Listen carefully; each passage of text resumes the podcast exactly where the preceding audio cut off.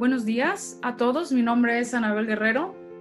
El día de hoy, mis compañeros Maximiliano Ochoa y Alec Muriel abordaremos un tema de suma importancia para nuestra sociedad, acerca de la pobreza infantil en la zona metropolitana de Guadalajara.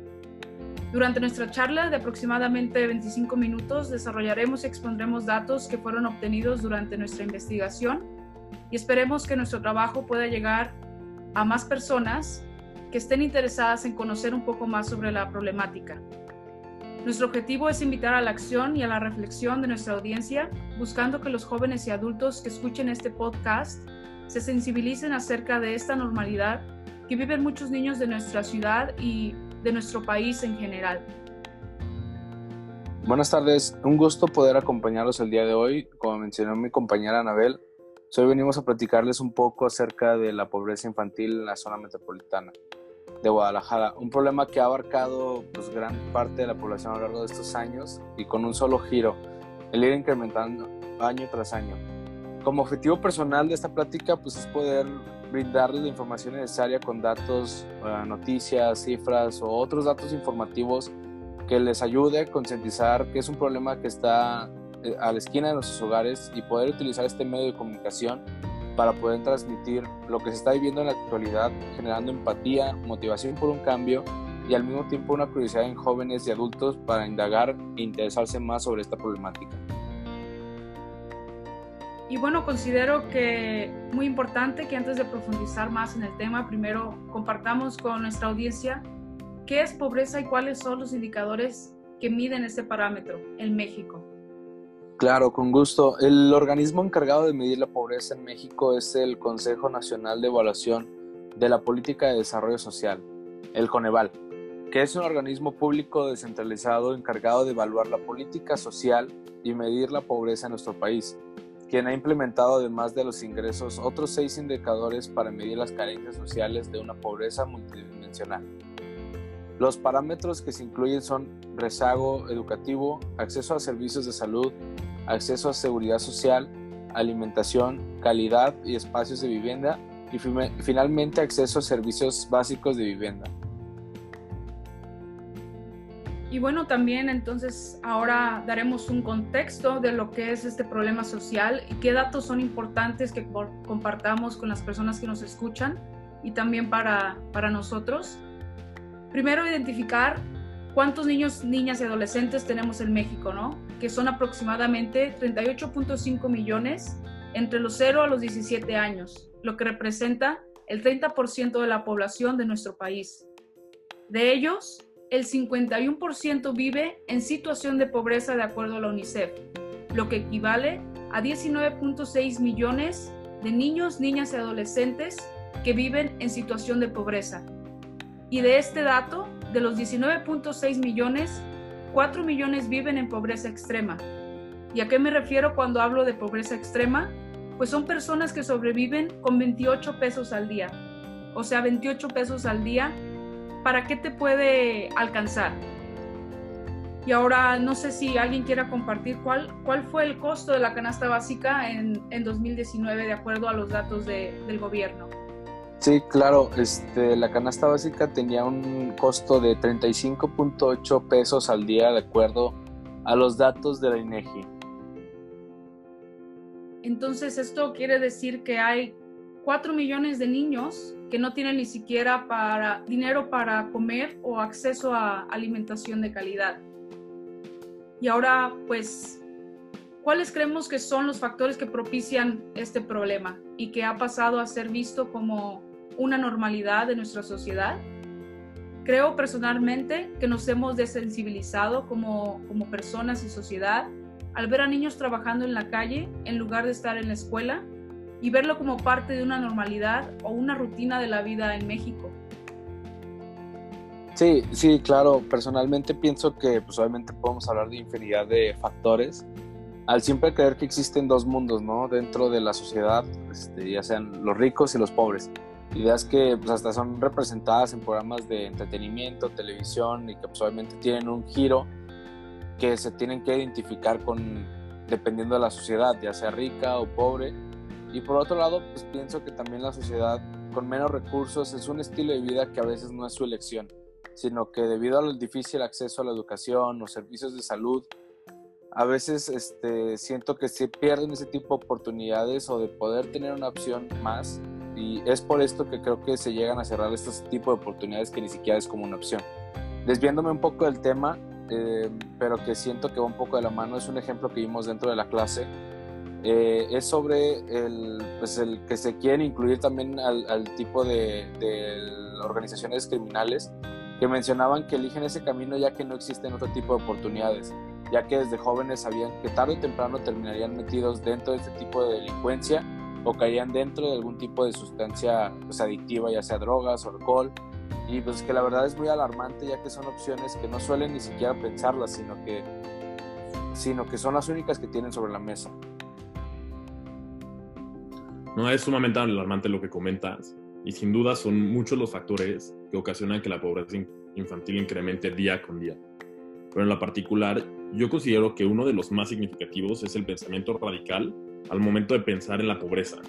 ¿Y a qué me refiero con esto? Vamos a poner un ejemplo. Vas en el auto, una persona se acerca a pedir dinero y uno dice, no, porque ese dinero solo lo voy a usar para drogas. Otro ejemplo, en una conversación cuando se está hablando de pobreza, alguien comenta, el pobre es pobre porque quiere. ¿No? otro tipo de estereotipos que muchas veces sin contexto y que únicamente sirven como argumento para no pensar en la responsabilidad social que tenemos como miembros privilegiados de la sociedad, lo que hace que la brecha sea cada vez más grande entre ricos y pobres, gracias al hecho que los pobres son cada vez más pobres por diferentes factores que los arrojan a estar en esta situación, mientras que los ricos se ven más ricos y no colaboran para ayudar a los más desfavorecidos debido a un pensamiento radical que separa y deshumaniza a la otra cara de la moneda socioeconómica. Y también, aparte de los factores que ya han mencionado Alec y Max, uh, considero que se ha formado un círculo vicioso, vicioso en cuanto a la pobreza, el cual trae consigo factores de historia familiar que los predisponen, debido a la manera en que perciben la vida a través de su propia experiencia y dentro de su contexto social. O sea que ven la pobreza o el contexto o la vida a través de su propio lente y donde la falta de acceso a educación de calidad que permita abrir horizontes y que les permita relacionarse con personas un entorno diferente, además de políticas públicas que atienden la raíz del problema que velen por los derechos de los niños no han sido suficientes. Desafortunadamente, las políticas en nuestro país han girado en torno a beneficiar a las clases dominantes y de poder, lo que hace que, que, la, que el problema y la brecha de desigualdad sea cada vez mayor. Por esto, pero esto data de épocas desde el pasado, ¿no? En la época prehispánica, donde las minorías españolas por medio de la violencia sometían a los indígenas de nuestro país. Entonces hay patrones de, poder en, favor de las clases poderosas. Y me gusta la frase que dice, si lo que tienes no lo pueden tener los demás, entonces no es un derecho, sino un privilegio. ¿Y cuántos, cuántos niños de nuestro país son privilegiados mientras que otros no tienen acceso ni, ni a las cosas básicas? Es alarmante que seamos el primer país en abuso sexual a menores y que 6 de cada 10 niños sufren algún tipo de violencia, de acuerdo a los datos de la UNICEF en 2019. Indudablemente los niños que viven en situación de calle están más expuestos a sufrir algún tipo de violencia. Y bueno, ahora no sé si podrían compartir de los datos que investigamos, cuáles son algunos de, los derechos de los niños, de acuerdo a la UNICEF. Sí, claro. De hecho, este, son 10 derechos que establece la UNICEF. El primero de ellos es el derecho a la igualdad, claro, eh, que se refiere a sin discriminación de raza, religión o nacionalidad. El segundo es derecho a una protección especial. ¿Para qué? Esto para que puedan crecer tanto como física, mental y socialmente este, sanos y libres. El siguiente es derecho a tener un nombre y nacionalidad. También el derecho a una alimentación vivienda y atención médica. El quinto es derecho a la educación y atenciones especiales para niños y niñas que cuenten con algún tipo de discapacidad. El siguiente es derecho a una comprensión de amor por sus familias y sociedad. También tenemos el derecho a la educación gratuita. Y el derecho también a la atención y ayuda de que se encuentren en caso de peligro. El noveno es derecho a ser protegidos contra el abandono y contra el trabajo infantil. Y por último, el décimo es derecho a recibir una educación que les enseñen la solidaridad, la amistad y la justicia dentro de la vida. Para mí es muy interesante escuchar estos derechos que tristemente se pueden escuchar para muchos como algo utópico, mientras que estos son derechos mínimos que le debería de proveer a todos los niños y no se hace en todos los casos. Esto es algo que considero que merece la pena reflexionar. Y ahora abordando un tema más, más específico sobre la situación de la pobreza infantil en nuestro estado y específicamente en la zona metropolitana de Guadalajara, creo que los datos que serían importantes que compartiéramos es que Jalisco tiene alrededor de 3.5 millones de niños, niñas y adolescentes, de los cuales 1.2 millones viven en situación de pobreza, lo que representa el 34% de la población en este rango de edad. La zona metropolitana de Guadalajara alberga al 58.7% de la población dentro de este rango. Y el 48% de nuestros niños en esta área geográfica padecen de pobreza, cifra que ha aumentado en los últimos años. Y bueno, dentro de los indicadores, el que tiene mayor área de oportunidad, de acuerdo con EVAL y al INEGI, es el indicador de acceso a seguridad social, que indica que el 58.5% de los niños, niñas y adolescentes carecen de ello. Y le sigue el acceso a la alimentación con el 23.4%. Pero es importante yo creo que expliquemos a nuestros a la gente que nos escucha a qué nos referimos con el indicador de seguridad social, o sea, qué se incluye dentro de él. Claro. Pues bueno, el indicador de seguridad social se refiere a la forma de medición que se ocupa para cuantificar la cantidad de gente que cuenta con seguridad social, que es el término que se refiere a la consolidación de los derechos de las personas a la seguridad en el día a día o en la vejez u o enfermedad. Y ahora, dando un poquito de reflexión y de nuestro punto de vista, ¿qué efecto creemos que tiene sobre nuestra sociedad el que existan niños en situación de pobreza? Ah, personalmente, pues siento que el, principal es que los privatiza de tener una vida digna, este, lo cual siento que es algo impactante, ya que pues no tienen la oportunidad de, de acceder a la educación, servicios de salud y otros factores como una buena alimentación, refugio, protección y es imposible que puedan llevar la vida pues entre comillas normal y digna que se debería de llevar pues de todos, ¿no? Sí. No, y ahora por mi parte yo pienso bien que los que son los niños, los que ahora son niños son el futuro de la sociedad. Y si a estos no se les otorga lo necesario para su, su desarrollo, ¿Qué podemos esperar de un futuro? Es por ello que los niños en situación de pobreza ocasionan que el futuro se visualice de una manera más gris, con menor desarrollo. Es por eso que considero que es tan importante erradicar este problema. Y bueno, ahora con la, con la pandemia de COVID-19 y la, y la era post-COVID, pues la sociedad o nuestra sociedad se enfrenta a grandes cambios, ¿no? Retos económicos, retos en empleo, sociales, en salud. ¿Qué se espera para estos niños que viven en, situación de pobreza, de acuerdo, de acuerdo a los estudios? Sí, este, siento que son, bueno, eran considerados obviamente las personas más expuestas durante esta etapa de COVID, ya que pues un gran número de personas, incluyendo a los niños, obviamente, se encontraban dentro de las calles y sin ningún tipo de, pues de refugio, como la, un, gran ejemplo es la Ciudad de México, ya que la UNICEF este, señala que 14.322 niños viven y trabajan dentro de las calles, ya que se comentó como anteriormente, no cuentan con un refugio y, si existiera el caso de que pues, les diera positivo con esta enfermedad, pues no tienen ni siquiera la movilidad, ni siquiera el acceso a los servicios médicos para poder tratarla y poder controlar este, pues, esta nueva pandemia, pues. ¿Y existen acciones que esté haciendo el gobierno actual para, para atender este problema social? Sí, existen diferentes acciones que toman dentro de sus agendas. Este, y actualmente una de las más destacadas es 10 por la Infancia, que es un esfuerzo entre la UNICEF y la Red de Derechos de la Infancia de México, también conocida como REDIM, en la que se hace presión a los gobiernos para que adopten 10 diferentes objetivos para garantizar que los niños se puedan desarrollar íntegramente a la par de que no se violen ninguno de sus derechos. ¿no? Y esto afecta directamente al, a las personas más vulnerables y las apoya con el fin de que salgan de esa situación tan precaria que tienen. Y bueno, habiendo escuchado lo mencionado anteriormente, supongo que hay otras diferentes acciones que el gobierno, creo que la estrategia es atender en colaboración con los gobiernos locales para, para crear estrategias que se puedan medir y controlar de una manera más, más efectiva, ¿no?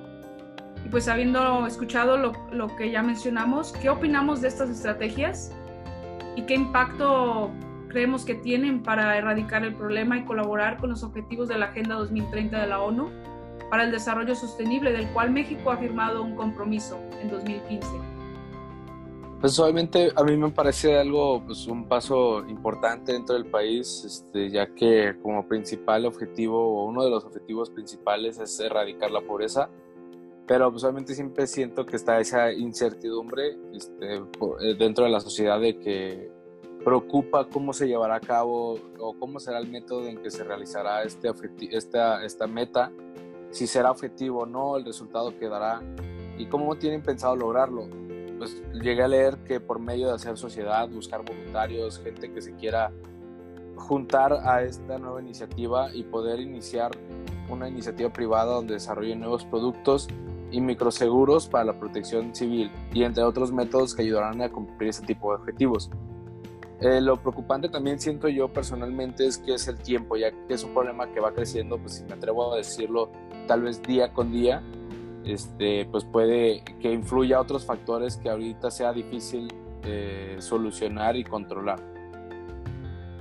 Sí, para mí es un paso enorme el que México se comprometa con estos compromisos, ya que los objetivos son ambiciosos y realistas para el plazo acordado, lo que empuja a que el problema se erradique en tiempo y forma de manera eficiente y con una base científica que permita ser más resilientes a los sistemas gracias al planteamiento holístico que tiene esta agenda. Y bueno, yo en mi punto de vista personal, dentro de los objetivos, el número uno que es eh, el fin de la pobreza y el número dos, el hambre cero, creo que el alcance de las acciones del Estado han sido insuficientes y esto se ve reflejado en el incremento de los niños que viven en esta situación.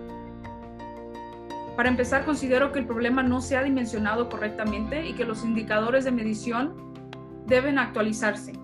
Por ejemplo, el salario mínimo no puede ser usado como, como referencia, ¿no?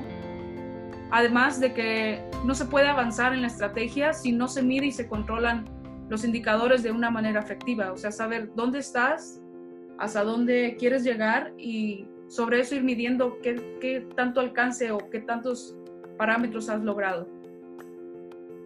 Y pues ahora, si pudiéramos compartir cuáles son algunas de las acciones que nosotros como ciudadanos podamos hacer para ayudar a que disminuya o se erradique este problema de pobreza infantil. Sí, claro, este, yo pues como consejo personal siento yo que es cuestión de empatía, ponerse siempre en el zapato, en los zapatos de la otra persona y buscar maneras en cómo podemos tan siquiera a una de esas personas o ya sea un grupo este, poder darle algún tipo de ayuda, ¿no? Siempre empezando uno mismo puede contagiar esa motivación, esa iniciativa de hasta llegar a crear programas sociales donde ayuden a personas en situación de pobreza y que se encuentren dentro de las calles. Siento que pues obviamente uniéndose es la mejor manera este, como ciudadanos, como personas y meter ese tipo de, de iniciativa para hacer ruido eh, dentro de las vidas de estas de, que se encuentran dentro de las calles y tratar de, darles y buscarles nuevas oportunidades tanto como para las personas mayores como los niños y también los jóvenes. Yo para responder esta pregunta quiero empezar con una frase que dice, si no eres parte de la solución, eres parte del problema. Siento que esta frase engloba muy bien el tema de las acciones que podemos tomar, porque yo creo que es fundamental que si no ayudamos por nuestros medios a erradicar este problema, lo estamos fomentando. Poniendo un ejemplo, si nosotros compramos productos que son manufacturados por niños en pobreza, estamos ayudando a que esta pobreza crezca. En cambio, si nosotros ponemos nuestro dinero en productos que tengan un comercio justo y una cadena de valor dentro de la producción, estamos ayudando a generar bienestar cada vez que consumimos. Por otro lado, otra acción que podemos hacer es exigir a nuestros gobernantes que se sumen iniciativas para mitigar la pobreza infantil, así como apoyar y proponer acciones para que ellos desde su cargo ejecuten. Y bueno, yo complementando lo que ya han mencionado mis, mis compañeros, hay una frase que me gusta y que quisiera compartir que dice, lo que permites, fomentas, ¿no? De manera, o de mi opinión personal, creo que dar dinero en los semáforos no lo considero una solución, sino que fomentamos a que este problema aumente, porque como es un negocio, que mientras venda va a seguir creciendo, ¿no? Y mientras haya ingresos, pues el problema, pues va a haber cada vez más niños en los semáforos. Creo que debemos unirnos y hacer demandas ciudadanas a los gobiernos, exigir que los partidos políticos tengan dentro de su agenda cero niños en los semáforos. Yo creo que la presión social es un arma muy poderosa pero primero debe haber una sensibilización en todos nosotros como ciudadanos a que no está bien que existan niños trabajando en las calles, a que no está bien que no haya escuelas suficientes para todos y que no tengan dinero para comer, entre muchas otras cosas que debemos de, concientizarnos como, como personas. Y finalmente, para cerrar nuestra charla, ¿qué acciones creemos que puede hacer nuestra, nuestra audiencia o las personas que nos están escuchando en este podcast para contribuir positivamente a poner nuestro granito de arena para ayudar a los niños en situación de pobreza. Poder ponerse en la situación de las demás personas. Em, siempre es bueno dar y recibir cualquier tipo de ayuda, aunque sea un pequeño grano de arena. Poder ver y compartir ese tipo de mensajes, ponerlos en práctica con el objetivo de dar el ejemplo y darle también seriedad y conciencia sobre esta problemática que pues obviamente pues siento que va aumentando y que se encuentra en la esquina de nuestros hogares. Para mí el paso más importante para empezar a solucionar este problema es dejar de ser parte de él.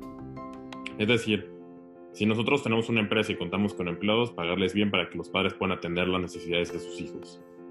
Si uno no tiene una empresa, pues donar un poco de su tiempo en una asociación que ayude en ese tema.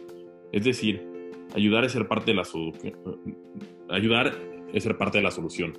Cada quien desde su trinchera. Bueno, pues hemos llegado al final de nuestra charla y agradecer a mis compañeros por la colaboración y el trabajo que hicimos. Nos despedimos y esperamos que la información que compartimos sirva para concientizar a jóvenes y adultos que nos escuchan y que se difunda el mensaje para comenzar a hacer una conciencia y sensibilizar acerca de este problema. Gracias.